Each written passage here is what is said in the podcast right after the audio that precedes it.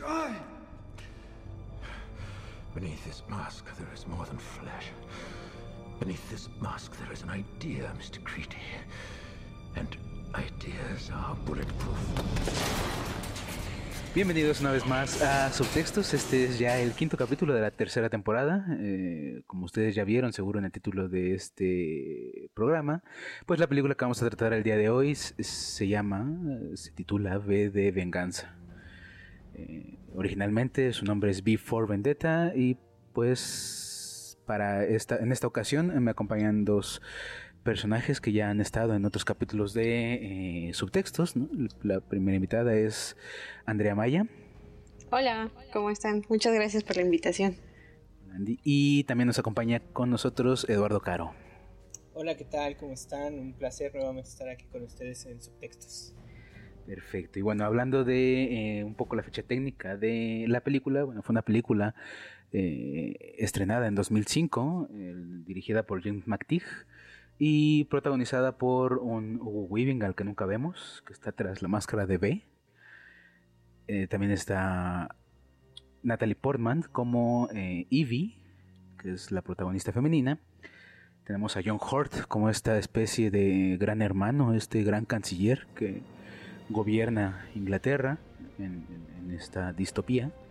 Y también tenemos a un Stephen Fry y a muchos actores británicos más que están regados por ahí ah, en, partes de la película, ¿no? ¿De qué trata la película? Un poco, ¿quién, quién quisiera hablar? Pues mira, una sinopsis que está en internet es historia de un futuro ficticio donde Inglaterra es un estado fascista y totalitario. Ivy, una joven proveniente de la clase trabajadora, es rescatada por B, un misterioso enmascarado que busca la destrucción del gobierno cruel y corrupto y la libertad del pueblo. Es, una, es una sinopsis muy general, pero muy, muy buena, que no hace spoilers. Podemos empezar con, eh, pues con esta, toda la tradición, toda la historia que, sirve de pretexto para la, para la misma historia de, de, de, venganza, ¿no? Que es la historia de Guy Fox. Guy Fox es un personaje, por lo menos de manera personal, imagino que para toda América Latina y todo el mundo que no fuera británico, es un personaje que, fue conocido a partir de la película, ¿no? O de la novela, ¿no? Para quienes la leyeron antes de la película. Pero en, Inglaterra es un personaje muy conocido. Es, uno de los 13 conspiradores que, planeó, que conspiró para, hacer esta... estoy repitiendo mucha conspiración, pero la conspiración de la pólvora. ¿no? En 1605, eh, Guy Fawkes, junto con otros 13 eh, conspiradores, generan este intento por eh, explotar el, Parlamento británico. Este grupo de, pues, se podría llamar terroristas, eran, eran católicos ingleses que pues ante la, eh, la adopción de, esta, de la religión protestante por parte del gobierno inglés o del gobierno británico pues estaban en contra. y querían asesinar al rey Jacobo. Exactamente este evento de hacer explotar el, Parlamento iba a suceder un 5 de noviembre, ¿no? Y justo es la primera o de las primeras uh, frases que salen en la película, ¿no? Recuerda, recuerda el 5 de noviembre. Y lo, importante de, de, de, Guy Fox es que durante mucho tiempo eh, el gobierno utilizó la utilizó la imagen de Guy Fox para aprovecharse de él. Mm, como les decía, tal vez en, otros países fuera de Inglaterra no se conocía tampoco esta tradición, pero durante mucho tiempo, en los 5 de noviembre de cada año, se hacían hogueras para quemar eh, pues un, monigote de, de Guy Fox, haciendo tradición y, recordando todo este momento, ¿no? y que, luchar contra, contra los, los católicos, que eran como los que siempre estaban en contra del gobierno, pues por ser católicos contra protestantes, y esta quema del, de, este Judas, lo que haríamos nosotros aquí en, en, Semana Santa, en México, pues lo mismo hacían ellos, como esta, quemar esta figura, este, este enemigo público número uno, ¿no? que fue durante mucho tiempo en, en Inglaterra. ¿no? Ya después, conforme avanzaba el tiempo, la imagen de Guy Fox fue cambiada o, o iba rolándose también con las de una Margaret Thatcher, con las de la reina en algunos casos Pero pues al final de cuentas Guy Fox seguía siendo esta imagen del, enemigo público, ¿no? Y esto es importante porque eh, podemos darnos una idea de cómo el gobierno genera, pues justo esto, ¿no? Enemigos públicos para poder legitimar su discurso de, poder y de control, ¿no? Sí, y que al final del día eh, no están ellos solos, ¿no? Que se van uniendo con, los medios de comunicación, que son eh, en esta película, y yo creo que hasta en este momento son una, pieza fundamental entre el gobierno, que ah, probablemente no voy a generalizar, probablemente no sean todos, ¿verdad?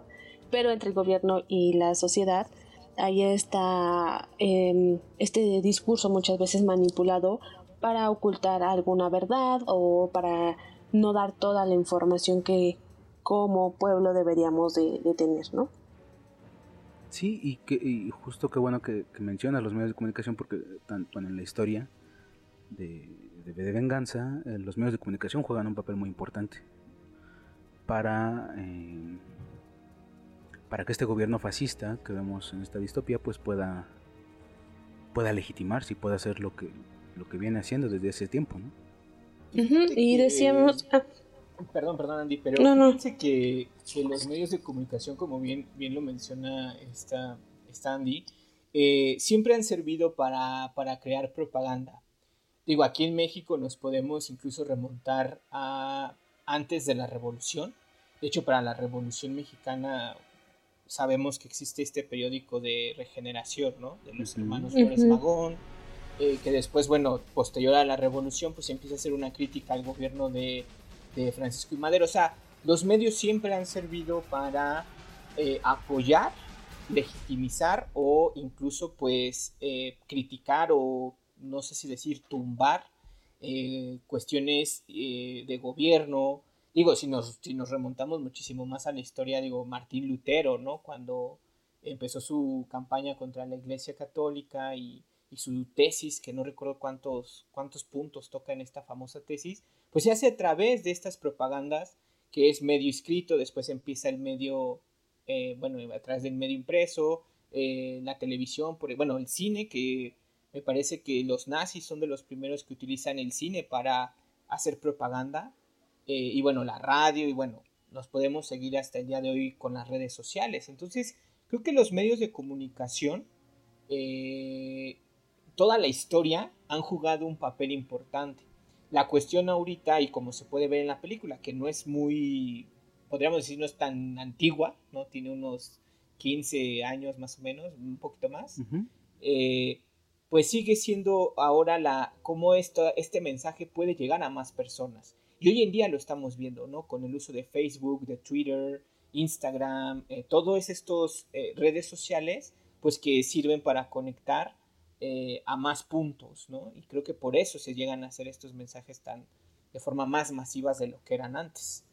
Sí, y, lo vemos en la película, ¿no? Todas las personas que están, todas las personas que no son Ivy y, B, y, o sea, toda la, toda la gente de a pie, por así decirlo, está viendo en algún momento la tele, ¿no? Ya sea en sus casas, en la oficina, y la tele siempre les está mandando este mensaje de, de, de propaganda, ¿no? Incluso uno de los podemos ver también cómo los medios de comunicación están ligados al poder, ¿no? Porque justo uno de los eh, principales comunicólogos o, comunicadores, ¿no? De, la televisión británica, de la historia, está, es parte del gabinete, ¿no? De este grupo, este grupo cercano al gran canciller, ¿no? Sí, y era a lo que iba antes, eh, como los medios de comunicación ya no solamente generaban esta inquietud a por llamarlo así, a los adultos, ¿no? Porque ya veíamos la escena de, la familia que estaba viendo las noticias y está, los niños están ahí y ya empiezan a generar tipo de, un tipo de conciencia hacia ellos. Eh, eso es bien importante, para mí esa escena es muy, muy importante porque entonces empiezas a ver cómo empieza una manipulación desde un principio de un principio de vida, por llamarlo así, o de conciencia, y empiezan a generar este miedo a la sociedad desde ya muy niños, ¿no? Eh, y eh, dejamos de, a un lado, durante toda la película se ve, ¿no? Como eh, una sociedad que deja de ser crítico, que deja de, como dicen aquí, se ponen a agachar la cabeza, ¿no? Y a aceptar todo lo que el gobierno les dice. esa escena empieza como ahí explicando un poquito por qué la sociedad está así, porque también hay que recordar que hay toque se queda, que ya la, la libertad, ¿no? Que em, posteriormente vi, habla con Ivy de esto de que él buscaba una libertad, ya no para él, sino para las otras personas, pero sí buscaba una venganza y una justicia donde todos deberían de ser iguales de, en esta parte. No sé ustedes qué, qué opinen. Sí, digo, podemos hablar un poco más adelante acerca de los conceptos de libertad que tiene eh, V, pero en lo que, o sea, podemos acordar en que, en que justo los medios de comunicación son importantes en la película, ¿no? Tanto, o sea, incluso el mismo V utiliza estos medios de comunicación, ¿no? Para, para plantearles el plan que él tiene, ¿no? Que es, nos vemos dentro de un año y, y que se las arregle el gobierno como pueda porque se va a hacer lo que, lo que lo que voy a hacer, ¿no? No explica qué es lo que va a hacer, solamente les pide a, la gente, ¿no? Que se reúna el próximo 5 de noviembre afuera del Parlamento para, para un gran espectáculo, Pero sí, es, es muy importante. Y justo estos medios de comunicación aliados con el gobierno, que digo muchas teorías, ¿no? Dirían que los medios de comunicación podrían o tendrían que funcionar como contraste o como contrapeso del, del gobierno. Pero pues justo en la película vemos lo contrario y se genera algo que se llama la eh, terapia de shock. No sé si lo Sí, sí, sí, es bien interesante porque esta cuestión eh, que se plantea desde hace tiempo, eh, más que nada, bueno, el nombre sería como la doctrina del shock.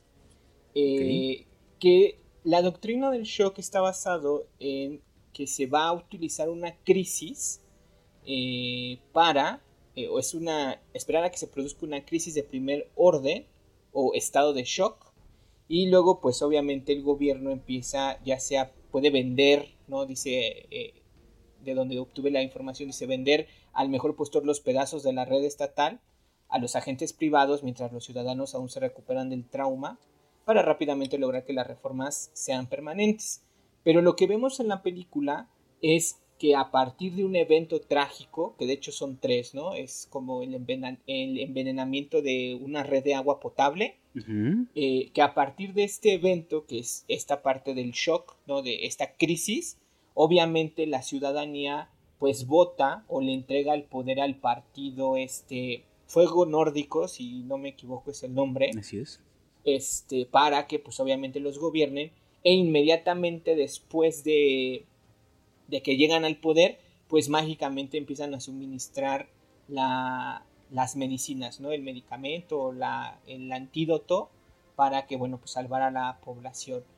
Y eh, es bien interesante porque esta, esta filosofía que vemos en la, en la película, pues no es algo ficción o no es algo que Alan Moore o el escritor de la película este, haya dicho, ah, vamos a hacerlo, porque incluso hasta en una parte de la película menciona, ¿no? Que uno de los miembros del partido dice que el, que el enemigo no tiene que ser alguien externo, sino que tiene que ser el pueblo mismo, ¿no?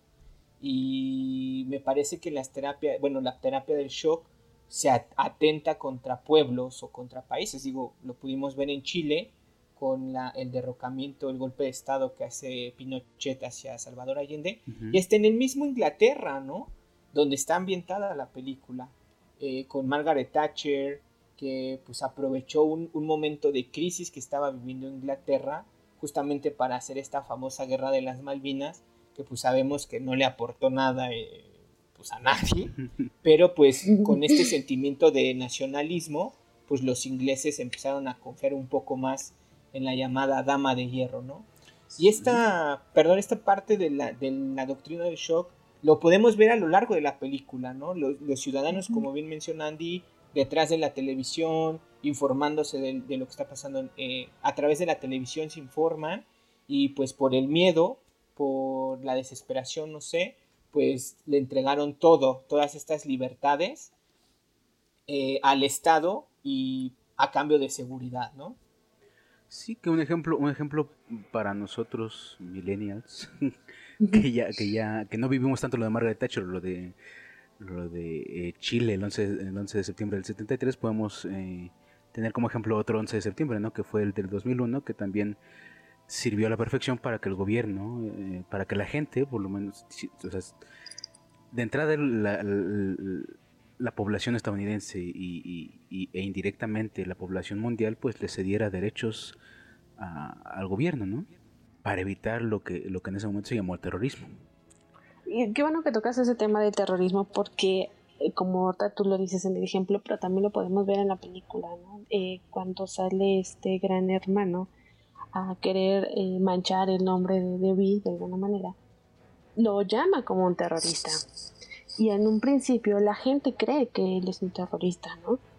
se la compra a, a, esta, al gran hermano y empiezan a hacer una campaña, nuevamente se vuelven a meter los medios de comunicación y vuelven a hacer una campaña en contra de Vi, cuando pues Vi no era no tan malo, ¿no? Y se da, el proceso de toda la película, la gente, la sociedad, se da cuenta de que no eran las cosas como realmente el gobierno les decía y Vi es como esta esperanza, como esta luz que hace que todos los demás eh, se vean diferente ya la vida y entonces empiezan a exigir un poquito más sus derechos como ciudadanos. Sí, y eso lo vemos al final de la, bueno, ya rumbo al final de la película, ¿no? Cuando mm, pues esta gente empieza a dejar, empieza a salir a la calle, ¿no? Vemos el ejemplo de la niña, a la que pues, pues desafortunadamente matan por traer la máscara de, de, de Guy Fox, pero este... Pues, que se convierte en un estilo de Bansky, ¿no? Porque ahí está haciendo sus pinturas eh, de manera ilegal y todas esas cuestiones.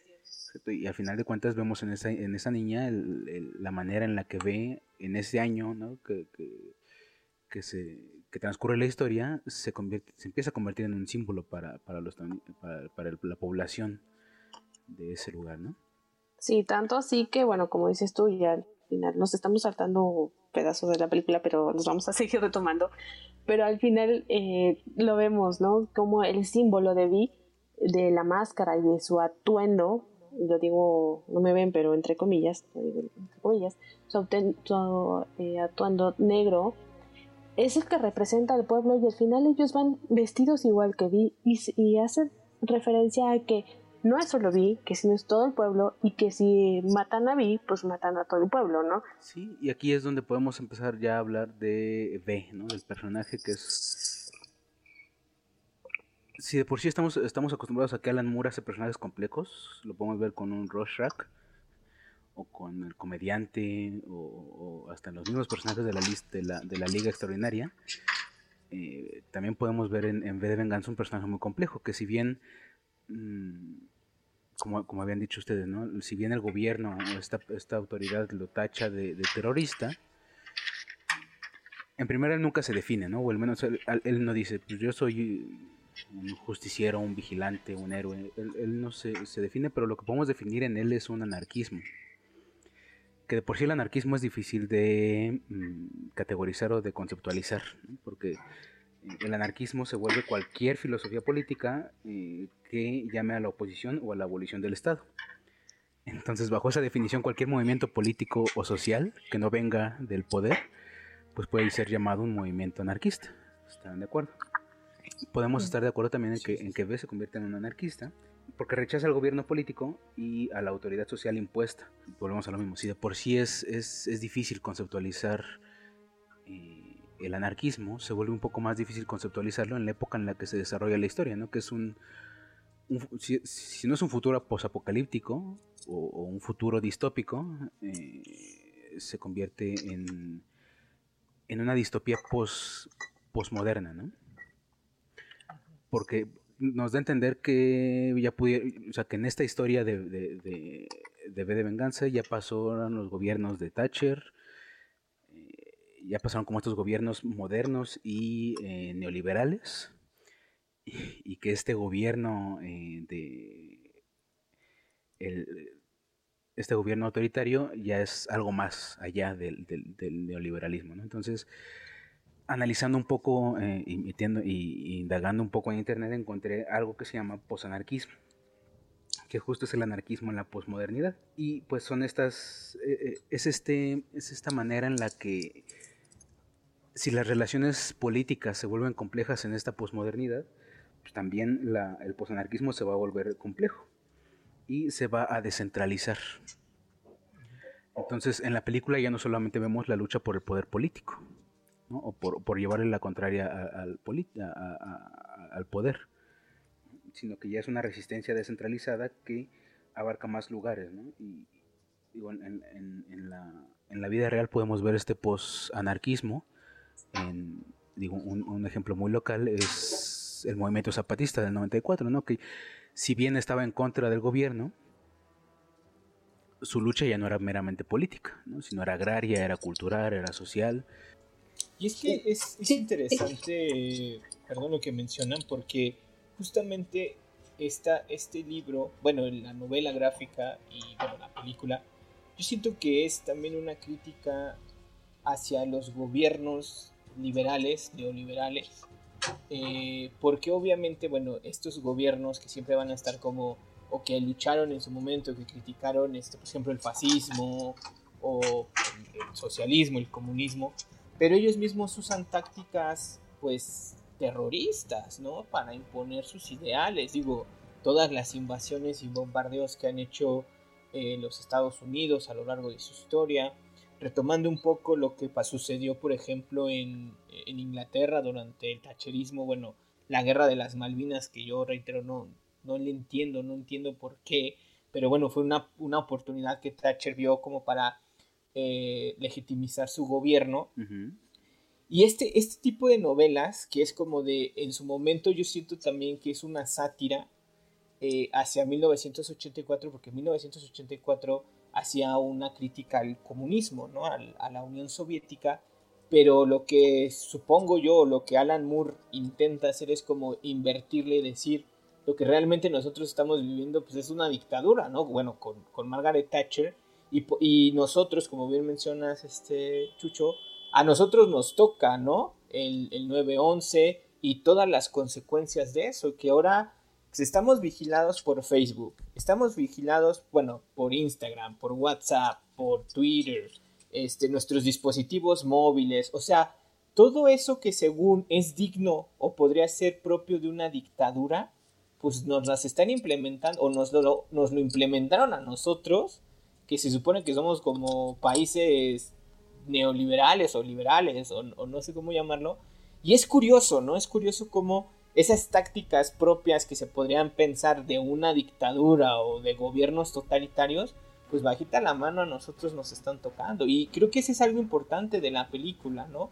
El hecho de decir cómo estos gobiernos que se dicen libres o democráticos, pues en realidad implementan estas tácticas propias de un totalitarismo, ¿no?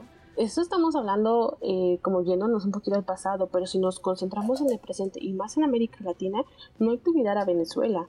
Venezuela no ha podido cambiar eh, de alguna manera de un gobierno a otro porque tienen eh, ya mm, agarrado el poder, ¿no? este, cuántos años lleva el mismo partido político este, gobernando, mm, qué hay de, Honduras, por ejemplo, también presidente actual ya lleva no sé cuántos eh, gobiernos y no, no lo han podido quitar, porque modificó ahí su constitución también. Pero si nos seguimos buscando con cada país de América Latina, vamos a encontrar alguna especie de dictadura que sigue estando súper presente y regresando un poquito al tema de la anarquía que mencionaba Jesús, creo yo que durante la película más bien nos pasamos de una anarquía a un eh, liberalismo, porque en este proceso que tiene, trata de buscar una igualdad, trata de que los derechos individuales eh, sean, bueno, más bien los defiende, y creo que va más por ahí al cambio de la anarquía al liberalismo. No sé ustedes qué piensen. Estas es como mis ideas de los comentarios que han hecho ustedes. Sí, no, a final de cuentas, pues, o sea, los pensamientos anárquicos de B, de, de y van encaminados a una liberación. Eh, si en un primer momento es la liberación propia, porque él lo que quiere es liberarse, ¿no? Porque a final de cuentas él fue producto de, este gobierno totalitario y, fascista.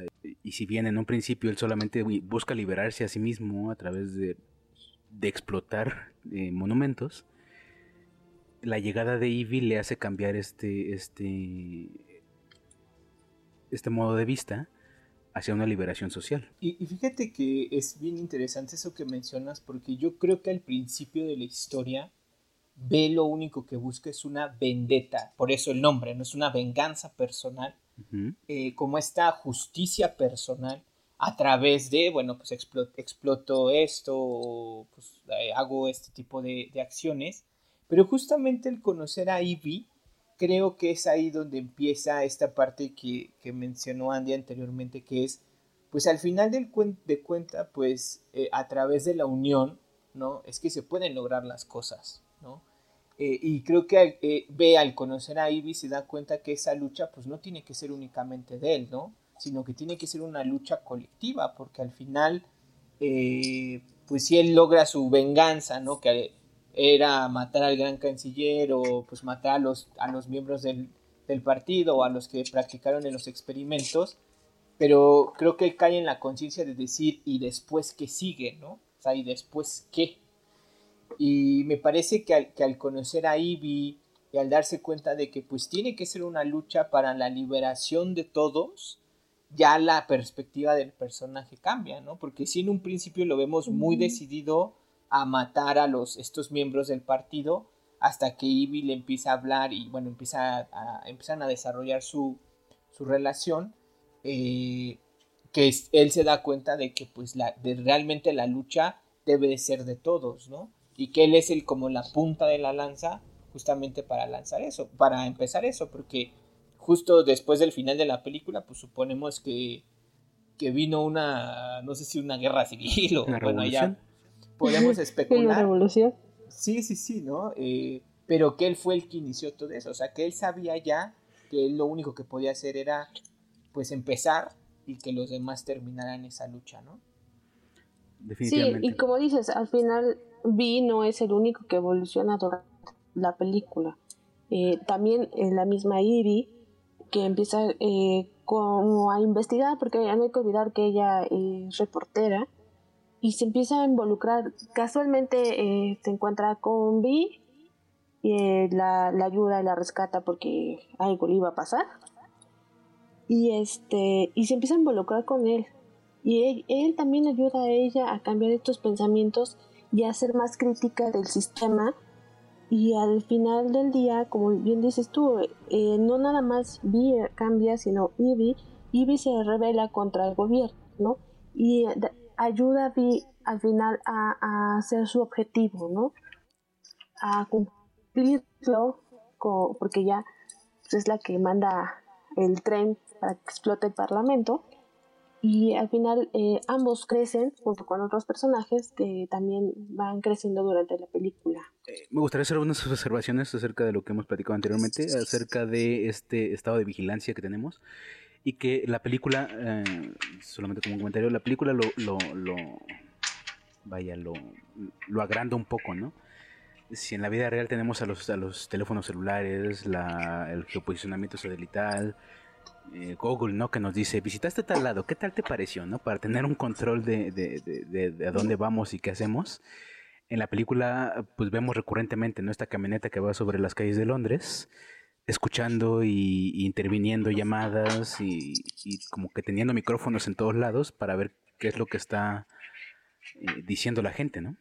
Pero pues es lo que, o sea, eh, eh, convertimos en la realidad esa, esa, esa camioneta, esa van, en, un aparato de, que traemos en el bolsillo y al final de cuentas, como tú bien decías, Lalo, no es, no es la, no es el gobierno ya el que, el que, el que vigila o el que, el que tiene esta información, ¿no? Sino que son las em, las instituciones privadas, la, pues sí, las empresas privadas las que tienen esta información. Y pues la pueden usar para lo que quieran, porque no están reguladas. O al menos, o si están reguladas, pues están reguladas para su beneficio. Nos ha tocado el escándalo de Facebook, ¿no? Recientemente, que bueno, saliéndonos un poco del tema rápidamente, pues el, Facebook ha estado bajo investigaciones por esta cuestión del tráfico de datos de usuarios. O sea, al final de cuentas... Pero eh, en Facebook les pasa de tiro por viaje, ¿no? O sea, cada año, por lo menos una vez al año, escuchamos de que ya robaron datos personales de no sé cuántas cuentas de países. Ya hasta parece juego lo que hacen no hay como tanta esta protección de datos ni, ni nada. Sí, Y, volviendo también al tema de la evolución que tienen los personajes, creo que los, los dos personajes principales, que son Ivy y V, evolucionan a raíz del otro. Si bien V evoluciona viendo la situación de, de Ivy, Ivy reconoce en sí misma que es también producto de la revolución. Digo, al final de cuentas vemos que sus papás fueron también integrantes. O sea, su hermano muere a causa de este accidente, ¿no? En, San Michael, que es el accidente que busca legitimar el gobierno fascista, este gobierno autoritario. A partir de ese, de ese suceso, sus papás se convierten en activistas en contra del gobierno. Y es el mismo miedo el que hace que Ivy, pues, se regule, ¿no? Se, o se alinee al Estado la vemos ¿no? en el principio como una trabajadora de, una trabajadora estatal porque la televisión es un es una empresa del estado que no lucha por por por, modificar el gobierno no justo como lo hacían sus papás. Fue el tanto el, el impacto esta esta doctrina del shock que aplicó el gobierno al momento de, de arrestar no de desaparecer a sus papás que pues que ya no le quedaron ganas. Y con esta igual creo que también B eh, provoca una, una, terapia de shock para hacer evolucionar a Ivy, que es cuando la encierran en esta cárcel y le da el discurso, le da las cartas de esta mujer que era eh, la vecina de, cárcel del mismo B para que, para que ella pudiera ver pues, la realidad del gobierno, de, cómo afectaba las vidas, ¿no? la vida de una actriz que no tenía nada que deber y temer más allá de su orientación sexual, pues fue totalmente destruida por el gobierno. Y no, no son los únicos ¿no? que, crecen, sino también hay que recordar a este policía, inspector eh, Gordon, que también eh, lo mencionábamos fuera de, antes de entrar a la grabación, que él también eh, es víctima al final del día del Estado y cómo él también evoluciona de alguna manera y también es este vigilado, ¿no? Hasta cuando está con, su ayudante en la oficina ponen un aparato para que no, no se escuche lo que ellos están hablando y al final igual ayuda a Ivy a, esto del parlamento, se hace como cómplice porque le da la luz verde y él no hace absolutamente nada y los dos ven como que se quema el parlamento. También es un personaje tal vez muy muy secundario, pero muy importante al final del día en la historia. Sí, podemos también ver que el gobierno de esta rosa nórdica es, es un gobierno, o sus ideales son eugenésicos, ¿no? Porque justo él es como un apestado dentro de estos cercanos dentro de este gabinete al, al, gran canciller y lo apestan a él por ser, justo, justo lo dicen, ¿no? En una línea, por ser irlandés. Que no se siente parte del, o del todo, ¿no? O sea, que a pesar de que él sabe que tiene que respetar o seguir los lineamientos o la ideología del partido, pues al final él no se siente parte de eso, sigue investigando, eh, como bien mencionas este Chucho, pues en alguna parte le llegan a mencionar esta cuestión de, que es irlandés, ¿no? de que los irlandeses sufrieron muchos, mucho con el ataque a Tres Aguas, me parece que es el lugar, el, uno de los lugares, eh, y que él empieza como justamente a sentirse que pues no es parte del partido como tal, ¿no? Como que no es parte de ellos y gracias a esto es que él continúa eh, investigando, investigando y bueno, llega al fondo de muchísimas cosas, ¿no? Sí, llega al fondo justo de que estos accidentes no fueron como lo había cantado el gobierno, no, no, no fueron por un agente externo, ¿no? Sino que fueron hechos por el mismo gobierno para, para lograr la victoria, ¿no? Que es lo que comentamos al principio, al final de cuentas ellos generan un, un problema del cual ellos tienen la cura, pues para alinear al pueblo y el que, el, que el, pueblo crea en ellos. Entonces, eh, creo que también otro punto importante de, de, esta película es el impacto que tuvo en la sociedad civil. Si bien el impacto no fue tan grande cuando salió la novela en allá por los ochentas, pues porque era underground, ¿no? Y esto de leer novelas gráficas no era no era ni para los niños y los adultos como, como que lo escondían, ¿no? Porque para los adultos era como leer un cómic. Sí. Eh, la película exponenció mucho los simbolismos y las luchas de esta película, ¿no? Y, lo podemos ver con, la máscara de Guy Fox, que es la máscara que utiliza B, eh, en, toda, en todo el film. a partir de 2005 es que podemos ver en muchos movimientos sociales esta imagen de la máscara de Go Fox en muchos movimientos sociales, ¿no? Tenemos el más importante, ¿no? El que, el que sigue, sigue habiendo noticias de él hasta el día de hoy. El año pasado justo hubo una aparición importante de, este grupo social Anonymous, que es este grupo de activistas, ¿no? Que, se presentan con, la máscara de Go Fox y, digo, empezaron haciendo ataques de a los servidores de las páginas o de, páginas de internet que fueran como eh, puntos focales de, alguna lucha pero después se fueron abarcando no y hablando volviendo un poco a tocar un poco este sinarquismo este posanarquismo su lucha se fue descentralizando no sí, y, además Anónimos está más enfocado como como bien eh, le dicen y creo que va mucho con B de venganza eh, a la, a la defensa de los derechos eh, humanos y si bien han atacado a, muchos gobiernos importantes, también se han eh, empeñado en, dar a, conocer varias cosas para eh, muchos que lo llevamos conociendo desde hace tiempo. Siempre cuando sale algo de Anonymous es súper, súper importante porque nos hace dar, giramos ¿no? la cabeza a, a donde esté dando la información pero también eh, quiero aprovechar para mencionar, no todos los videos que vayan a ver en YouTube o que se les presenten son verdaderamente anónimos. Anónimos, si bien tiene, hasta donde tengo entendido, varios eh, centros en varias partes del mundo que son anónimos, pero están como eh, descentralizados, por llamarlo de alguna forma pero no todos son, son anónimos. Eso sí quisiera decir porque luego mandan los videos de anónimos dijo esto y la verdad es que ni siquiera son anónimos porque es muy, probablemente es muy fácil hacerse pasar por ellos por el, eh, la máscara que bien nos dices es muy fácil de, de encontrar y bueno, ¿qué podemos decir de la voz? no También es bien fácil modificarla hoy en día este, a través de la computadora. No, definitivamente cualquier persona que tenga locuendo y un, y un editor de, de, video, pues puede hacer un video de Anonymous y, y, darlo como... Y hacerse pasar. Exacto, ¿no? Y también otro movimiento que, es, que fue bastante importante, y, seguimos hablando de esta descentralización de las luchas sociales, es los Occupy. ¿no?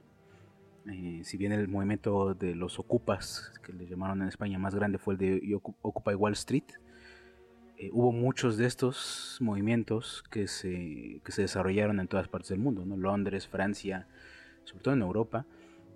Pero justo aquí podemos ver otra vez esta descentralización de la lucha social, pues porque ya no solamente se enfocaban en las luchas eh, políticas, ¿no? Sino este Occupy Wall Street ocupaba Wall Street, que es el, el centro de la economía global, eh, para protestar por todos los desastres provocados por la crisis económica del 2008, ¿no? Eh, y es una lucha que sigue actualmente, ¿no? Los mismos eh, activistas que hicieron que... Se me volvió a olvidar el nombre de esta... De, lo que pasó hace unos meses, ¿no? Con, con, estas personas que subieron el valor de esta, de esta tienda. ¿Alguien se acuerda? ¿Cómo se llama? Oh, no. La tienda de videojuegos, pero no recuerdo. eh, GameStop pues, también reivindicaron esa lucha social, ¿no? Que decían, mis papás, o sea, porque eran niños, eran morros, ¿no? bueno, eran niños de, de, de 15, 16, 17 años. Y su reivindicación fue, pues mis papás sufrieron por esta, eh, por la insensibilidad de las personas que controlaban la economía en 2008. Y esta es una, una pequeña venganza de eso, ¿no? El, el, el, el estar moviendo artificialmente el valor de, del dinero, pues fue lo que provocó la caída de, Wall Street en 2008, ¿no? Que mucha, mucha gente no se ha podido recuperar de esa, de esa crisis. Y si quieren saber un poco más de esa crisis, hay un libro muy bueno que se llama La catástrofe perfecta, que habla sobre esto, esta cuestión y cómo los gobiernos obviamente prefieren rescatar ¿no? a bancos o empresas privadas porque pues obviamente es esta parte de, la economía, ¿no? De, mover la economía o de no estancar más la economía. Pero es un libro muy bueno, es un libro que, habla sobre este tema, sobre toda esa crisis de, 2008, ¿no? La crisis eh, que, bueno, afectó bienes raíces, ¿no? Y toda esta parte que, que, como bien dices, ¿no? Que a la fecha hay mucha gente que no se puede, que no se ha podido recuperar, pero eh, bueno, nada más también mencionar que si bien eh, de Venganza, tanto la novela como la película, pues es una consecuencia, más la novela yo creo, la película no sé qué tanto, es una consecuencia de, sus de su tiempo, ¿no? Definitivamente. Eh, un testigo de lo que vivía la, la, sociedad en ese momento. Y eso lo podemos ver en muchas cosas, ¿no? Eh, no solamente en el cine, en la música, e incluso en la literatura, eh, que cada, cada etapa, ¿no? Cada generación eh, o cada momento de la historia, pues tiene esos testigos. y me parece que, reitero, la novela gráfica, pues es un testigo de lo que era o lo que empezó a ser el neoliberalismo, eh, reitero, el tacherismo, toda esta parte. Digo, sabemos que Alan Moore es un autor muy político, B de, eh, de Venganza, Watchmen, eh, pues son como que sus novelas de las más políticas que ha escrito. Y creo que esta película pues se viene a unir o se une a esta lista de, de pues, cintas, ¿no? De proyectos pues antisistema. Que yo creo que hay muy pocos, a, a excepción de que ustedes este, recuerden algunos más, pero creo que hay muy pocos eh, eh, proyectos antisistema en Hollywood como tal. Porque creo que casi todas las películas eh, que critican al gobierno, que hablan o que dicen, por lo general son independientes o son de otros países, ¿no? Como que Hollywood no se dedica mucho a producir ese tipo de, de cine, a menos que sea propagandístico y que sirva para tirarle a, pues, a, los gobiernos. sí, sí, sí, ¿no? A los chinos, a, eh, pues bueno, a medio mundo, ¿no? Hasta a nosotros nos han hecho películas sobre narcos, este, pero sobre su sistema o películas criticando su propio sistema, en Hollywood creo que no encontramos, y esta es una de las muy pocas películas que yo creo que se atreve a hacer esa crítica que no va directamente al gobierno inglés, ¿no? Yo creo que va, le tira todo un poco, porque las hermanas Wachowski son eh, americanas, si no me equivoco. Sí. Eh, pues bueno, y yo creo que le tira también al gobierno estadounidense. Y también eso es muy curioso, ¿no? Que este tipo de películas antisistema, la gran mayoría sean, o, o vaya, no provenientes de Estados Unidos, o pues muy independientes, ¿no? Sí, tienes digo, tal vez estaba pensando en Matrix, que también es de las hermanas Wachowski, que también es una crítica no al sistema político, sino al sistema, ah, pues sí, al sistema humano. este, pero fuera de eso, creo que creo que las, las hermanas Wachowski han sabido hacer en sus guiones y en sus historias como estas críticas eh, por debajo de la mesa, por debajo, de, sí, por debajo de la mesa al sistema, ¿no? Y pues bueno, creo que eh, lo, que podríamos también em, eh, por no concluir, sino lo que podríamos dar por sentado a partir de, estas mm, de estas luchas sociales que eh, retomaron la imagen de B, ya, hablamos de Anónimos, de los Ocupas, las manifestaciones contra ACTA en 2012, eh, la primavera árabe, incluso hasta el mismo Julian Assange presentándose a una... A, un juicio. A un juicio, ¿no? Con la, con la máscara de, de, de Guy Fox lo podemos complementar con una de las frases más icónicas de la película, ¿no? Que es eh, cuando ve ya está malherido y le dice a este, a este líder del ejército, ¿no? De, lo que sería la Gestapo en esta, en esta distopía, eh, que le pregunta, ¿por qué no te mueres? Le, dice él, pues porque debajo de esta máscara hay un ideal y las, los ideales son a prueba de balas que también lo podemos eh, conectar de alguna manera con una de las imágenes eh, últimas de la película, que es cuando todas las personas están ya disfrazadas de, de B. A final de cuentas, no importa quién esté debajo de la máscara de, de Goy Fox, si en un principio fue una persona, y todas las personas que traigan la máscara de Goy Fox o el, atuendo de B, pues van a tener el mismo ideal, ¿no? Y esto es esto es súper importantísimo, pues porque creo que eh, lo podemos llevar mucho igual a esta descentralización, ¿no? no solamente la descentralización de las ideas, sino la descentralización de los líderes, porque cuántos movimientos sociales no hemos visto que cuando matan o cuando desaparecen o cuando eliminan al líder, la lucha social se extingue. Sí, y es como los activistas, ¿no? Eh, hacen muy buenas eh, propuestas, hacen bien su trabajo como activista, y lamentablemente los asesinan y entonces como los asesinan ya no hay quien quiera seguir haciendo esa lucha y se pierde, como lo acabas de decir, se pierde esta lucha de un activista que a lo mejor llevó muchísimos años trabajando y por el miedo, nuevamente aparece aquí el miedo a, a una represalia o a la muerte o lo que sea, ya no se sigue y es lo mismo que pasa en Vi. Eh, Vi no quiere morir para que los demás sigan luchando, pero pues deja de alguna manera sus semillas para que siga esa lucha y esa resistencia. Y de alguna manera podemos ver cómo la, la, la individualidad también se dispersa. Al principio puede escucharse como algo malo, que, que, un ser individual deje de, o desaparezca, pero en las luchas sociales es bueno, ¿no? Porque al final de cuentas eh, dejas a un lado la individualización de la lucha social para, para hacer una lucha social comunitaria, ¿no? Que, que, las personas puedan asumir un rol eh, a partir de, un, de, de, que son seres indeterminados. ¿no? Que, que, y ahí es cuando las ideas son más importantes que el individuo.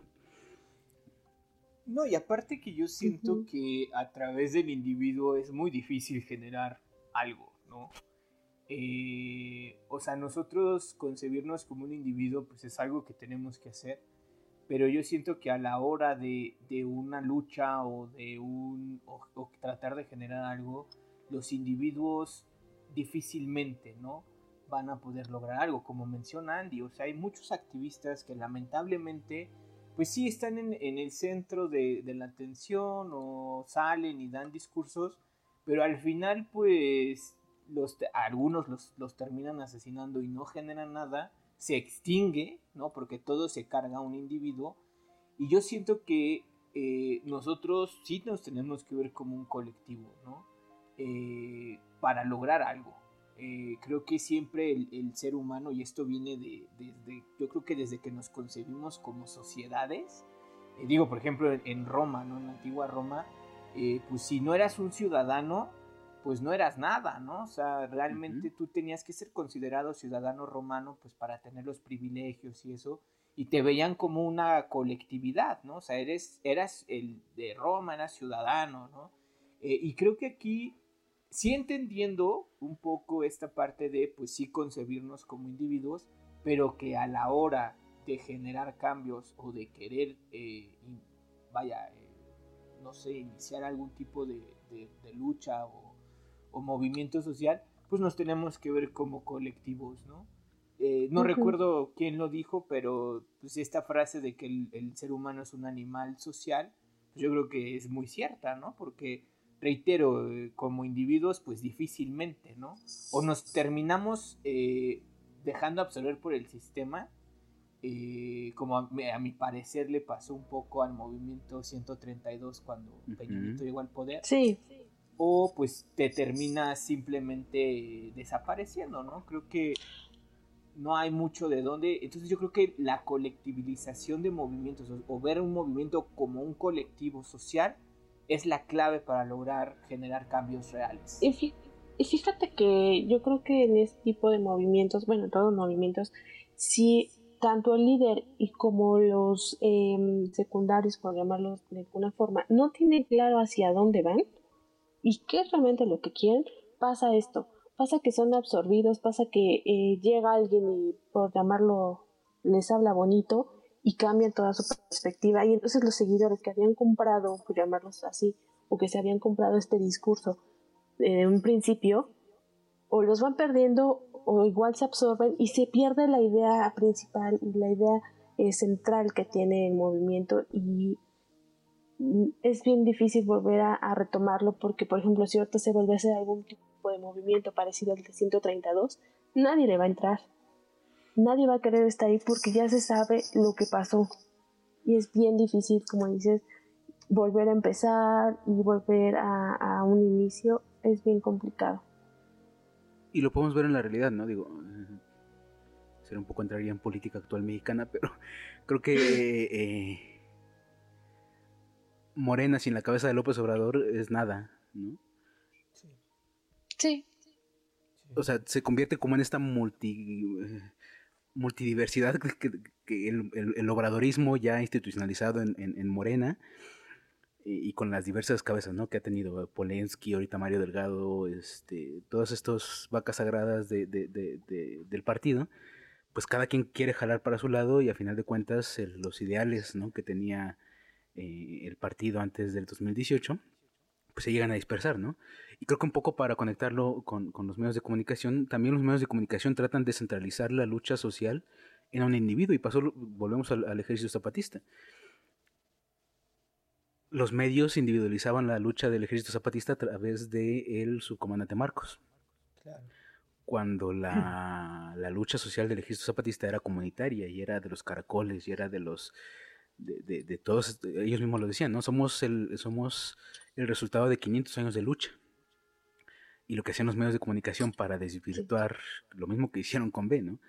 Eh, para desvirtuar el movimiento, pues era decirles, no, pues es que son terroristas, aparecieron de la nada, este, su líder es el, su comandante Marcos, y si desaparece él, pues va a desaparecer el movimiento, ¿no? Y pues... Tomaron tierras, matan gente. Exacto, ¿no? Y, dejan de lado como todo lo que hizo el gobierno, no solo el gobierno prista, ¿no? del siglo XX, sino todos los gobiernos de esos 500 años para desvirtuar y, desaparecer y invisibilizar las culturas indígenas y, los movimientos agrarios, ¿no? que al final yo creo que se convierte también en esta parte del culto a la personalidad, ¿no? Porque, por ejemplo, y también eh, poniéndolo en, eh, vaya, perdón por repetir, pero poniéndolo como ejemplo, eh, le pasó a la Unión Soviética, ¿no? O sea, se murió Lenin. Reverían en la gran. sí. Y después este Stalin, pues obviamente todo lo quiso girar en torno a él y pues vean lo que pasó, ¿no? Y al final yo creo que en la película eso es lo que B quiere evitar, ¿no? Que, todos se lo atribuyan a él y que sea como realmente decir, no, sino ahora sí que yo soy ustedes, ¿no? Y, vemos que al final lo que prevalece eh, en, la película o en el final de la película va a ser esa ideología de B, ¿no? De libertad para todos, eh, o justicia o venganza, no sé, para todos al final de cuentas, y que la sociedad está personificada a través de Ivy, que es la que activa el tren, que es el que destruye el Parlamento, y al final vemos como todos los que traen la máscara de, Guy Fox se la quitan, como diciendo todos somos él, ¿no? Y, y, se y como bien mencionan ustedes, se despersonifica el movimiento, o sea, ya no recae en un solo sujeto, sino que ya recae en toda la sociedad, y es esa, al final yo creo que eso es lo que busca cualquier movimiento social, ¿no? que la ideología prevalezca sobre los individuos. Fíjate que ahorita que estabas diciendo un poco de la personalidad de los eh, líderes, estaba recordando que también otro símbolo bien importante en la película es eh, movimiento, bueno, no movimiento, sería Hitler. Y recordando a Hitler, también él de alguna manera tenía mucha personalidad y el poder de su discurso era sumamente importante tan importante que lo que no llegó a ser, ¿no? Y llegó a crear un gran, gran impacto que eh, al final del día seguimos escuchando de él y de sus palabras y sigue todavía estos eh, mensajes de odio que de alguna manera él creó, siguen estando actuales. Y ya, ya no nada más es hacia cierto grupo, sino ya están armando, ya se está eh, haciendo más, ¿no? Porque si empezamos con, los judíos, hoy en día, después del 11 de septiembre, ya están eh, los iraníes, ya están los sirios, y en los últimos meses podemos ver estos eh, mensajes de odio hacia eh, los asiáticos. Entonces, de un personaje, todo lo que se ha creado por cosas a lo mejor que en su momento obedecíamos mínimas o que no nos habíamos percatado de esos de esas pequeñas cosas. Sí, definitivamente creo que el, partido de la Rosa Nórdica está muy inspirado en, el partido nacional socialista, ¿no? Por el Prótero es un es un Himmler, es un este, Goebbels, ¿no? Eh, Himmler, ¿no? La imagen de Himmler de la Gestapo es, es este creepy, creepy, creepy, creepy. Hitler pues es el gran canciller, ¿no? A final de cuentas creo que sí también ve y los guionistas de la película agarran mucho de, las personalidades de, del nacionalsocialismo para, para darle, darle esta, esta vida a, la, rosa, la, rosa nórdica. Y, sí, a final de cuentas, el, el, mismo mensaje ¿no? de Prótero de Inglaterra prevalecerá es un... Pues parecería ser un... hagamos América grande otra vez, ¿no? O, lo, que, lo, que fuera que, que dijera Hitler para para animar al gobierno, a la población alemana a, levantarse, ¿no? O a, aceptar ese gobierno. No, y lo que menciona Andy es bien, es bien importante porque hasta el día de hoy la gran mayoría de marketing político se basa en los 11 principios de la propaganda nazi de, Joseph Goebbels. O sea, si nosotros analizamos, por ejemplo, digo ya otra vez regresando un poco a la política, si analizamos eh, las propagandas, por ejemplo, que se hicieron en el 2006 del PAN, de Felipe Calderón, tiene muchísimo de esos principios de la propaganda nazi, ¿no? Y luego en la película lo vemos también, ¿no? Vemos esta cuestión de cuando dicen, ¿no? Una mentira repetida muchas veces se vuelve verdad. En la película lo vemos, ¿no? El, el esto de, como bien mencionaron ustedes en su momento, el centralizar, ¿no? El centralizar este o el individualizar al enemigo, ¿no? En un adversario, ¿no? Eh, y toda esta parte, ¿no? Todo de la exageración, ¿no? El principio de la exageración y disfiguración, eh, de la orquestación. O sea, si checamos los 11 principios de, la propaganda nazi, los podemos ver en la película, ¿no? Cómo funciona, como mencionan ustedes, el partido que está en el poder. Pero pues la gente hoy en día, los partidos políticos los siguen utilizando y yo creo que lo van a seguir utilizando porque en propaganda los nazis hicieron una escuela que mucha gente sigue, ¿no? Porque sigue siendo vigente y mientras mientras a, los gobiernos ¿no? o al poder les siga funcionando aplicar esas 11 reglas, pues lo van a seguir haciendo. Es, esa es la clave. Y usar, ¿no? Como al débil también para ayudarte, bueno, para ganarse a la gente también es, es, bien importante eso que también no, lo vemos en la película, ¿no? Que en sus discursos este trata de ganarse a los niños, a los pobres, a todas estas personas que en un principio, insisto, creen en él y al final se dan cuenta que, no era así. Y, y, se van como con el enemigo que sería Bill. Sí, el mismo ataque a la escuela, ¿no? Es un ataque a inocentes, pobres inocentes que fueron víctimas de este, de esta, de este ataque terrorista. Pues, pues bueno, así podemos seguirnos hablando, ya, ya nos pasamos un poco de la hora, pero vamos a seguir hablando mucho de B de Venganza y de, todas estas, eh, vincular todas estas eh, situaciones que pasan en la película con la vida real, con lo que nos está pasando actualmente, con lo que pasó en la época en la que se, se creó el, la novela gráfica o la época en la que se creó el... que puede parecer cerca de 2005, pero ya son 16 años y pues ya no es ya no es ya no son los mismos tiempos Ya, son tiempos diferentes y, aún así nos da para analizar de mucho. Pero pues por aquí eh, dejaremos en esta ocasión.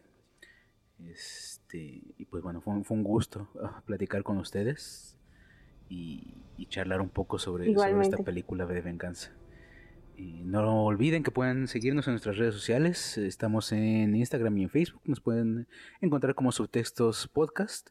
También estamos y nos pueden escuchar eh, en Spotify como podcast, eh, como subtextos podcast. También estamos en iTunes, en audio también. Y en YouTube estamos como subtextos podcast también.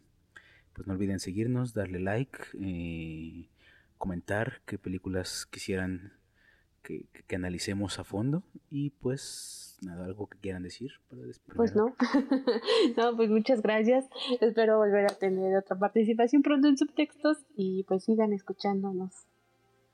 Vientos, Lalo. Eh, pues igual, un placer poder estar con ustedes, les recomiendo, digo, si no han leído la, la novela gráfica, se las recomiendo ampliamente, después les, les, van a dar ganas de leer 1984 y también se los recomiendo.